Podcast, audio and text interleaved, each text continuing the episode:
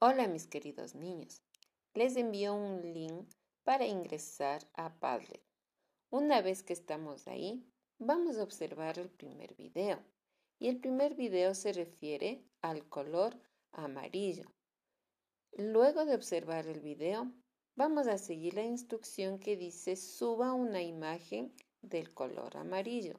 Solo subimos una imagen. Luego de eso, vemos el video del color azul. Recuerde que son colores que ya hemos, ya hemos observado y hemos visto, pero estamos recordando. Subimos una imagen del color azul. Una vez que hemos visto estos dos videos, vamos a pensar qué colores resultará de la mezcla del color amarillo y el color azul.